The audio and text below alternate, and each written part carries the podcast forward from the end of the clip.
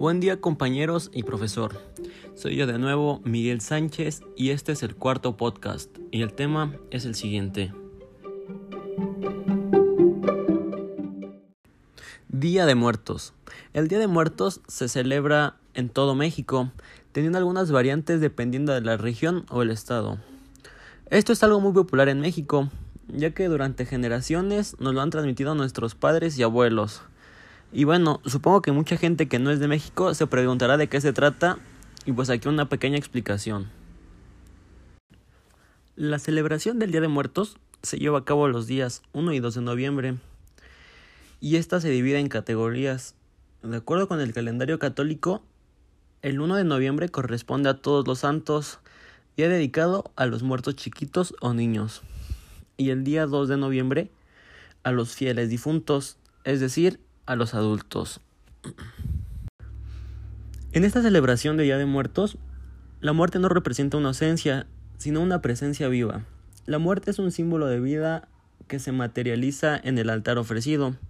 En este sentido, se trata de una celebración que conlleva una gran trascendencia popular, ya que comprende diversos significados desde filosóficos hasta materiales, porque cada persona tiene diferente creencia.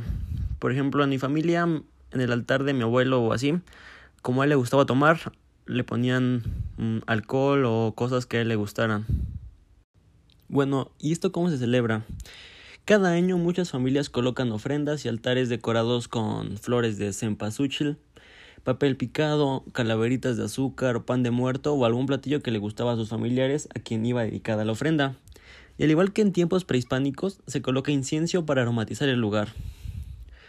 El Día de Muertos en la visión indígena implica el retorno transitorio de las ánimas de los difuntos, quienes regresan a casa, al mundo de los vivos, para convivir con las familias y para nutrirse de la esencia del alimento que se les ofrece en los altares puestos en su honor.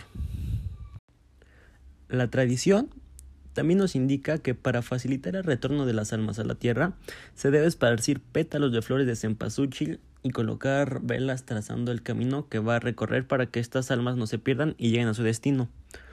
Hace muchos años, en la antigüedad, este camino llegaba desde la casa de las familias hasta el panteón donde descansaban sus seres queridos. Algunos estados o lugares que se destacan por la celebración del Día de Muertos sería, por ejemplo, la Ciudad de México.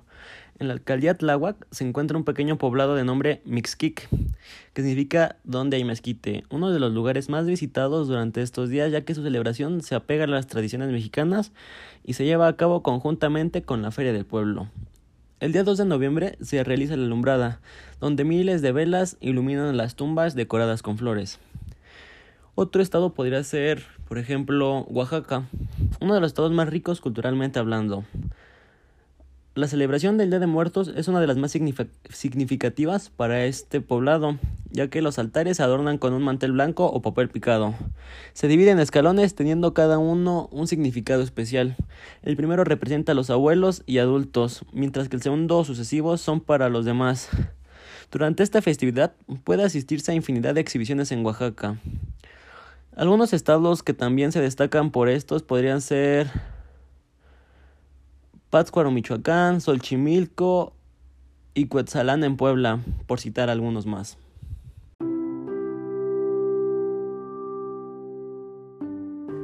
Y bueno, esto sería todo lo más importante sobre el Día de Muertos.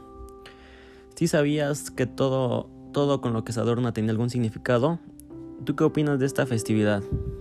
es de tu agrado.